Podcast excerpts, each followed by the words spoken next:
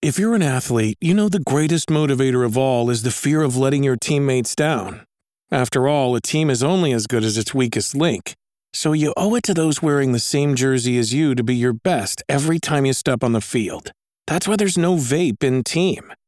When you vape, you can expose your lungs to toxic chemicals that can damage your lungs.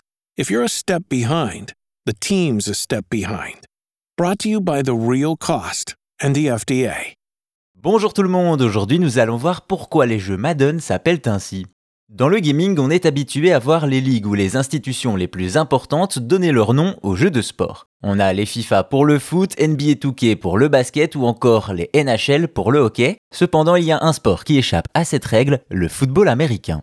La Ligue nationale de football aux États-Unis, c'est la NFL. Et même si le sport n'est pas le plus populaire dans le reste du monde, là-bas, c'est une institution. D'ailleurs, le point d'orgue, le Super Bowl, est suivi chaque année par plus d'un tiers des Américains. Aussi, avec autant de fans, les jeux vidéo n'ont pas attendu longtemps pour se servir. Dès les années 70, des titres vont voir le jour, mais c'est dans les années 80 que ça change avec l'arrivée d'Electronic Arts. Ceux-ci veulent faire un jeu de football US et souhaitent le visage et le nom d'un grand joueur ou entraîneur pour le lancer avec succès. Ils se tournent alors vers Joe Montana, la vedette de la ligue à l'époque, mais déjà sous contrat avec Atari. Ils s'adressent alors à un autre grand nom, John Madden.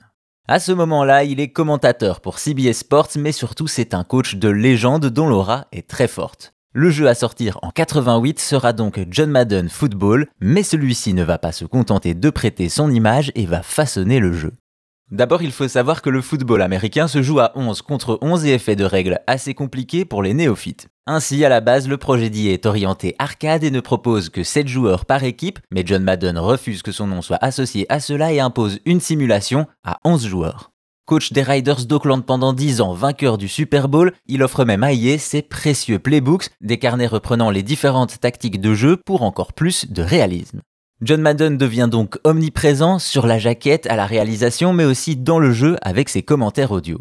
Ainsi, le premier John Madden Football sort en 88 sur les PC et Apple II de l'époque pour arriver sur Mega Drive et Super NES en 90. Ce n'est qu'en 93 que la série adoptera le nom de Madden NFL et obtiendra la licence de la ligue l'année suivante. Ensuite, la série devient incontournable avec deux bonnes ventes chaque année. Hélas, en 2021, John Madden s'éteint à l'âge de 85 ans, recevant un vibrant hommage de tout le monde du foot US, mais aussi d'Electronic Arts qui continue de le faire vivre. Voilà donc qui était John Madden, une légende du sport qui, au lieu de faire de la figuration, a façonné les jeux vidéo de football américain.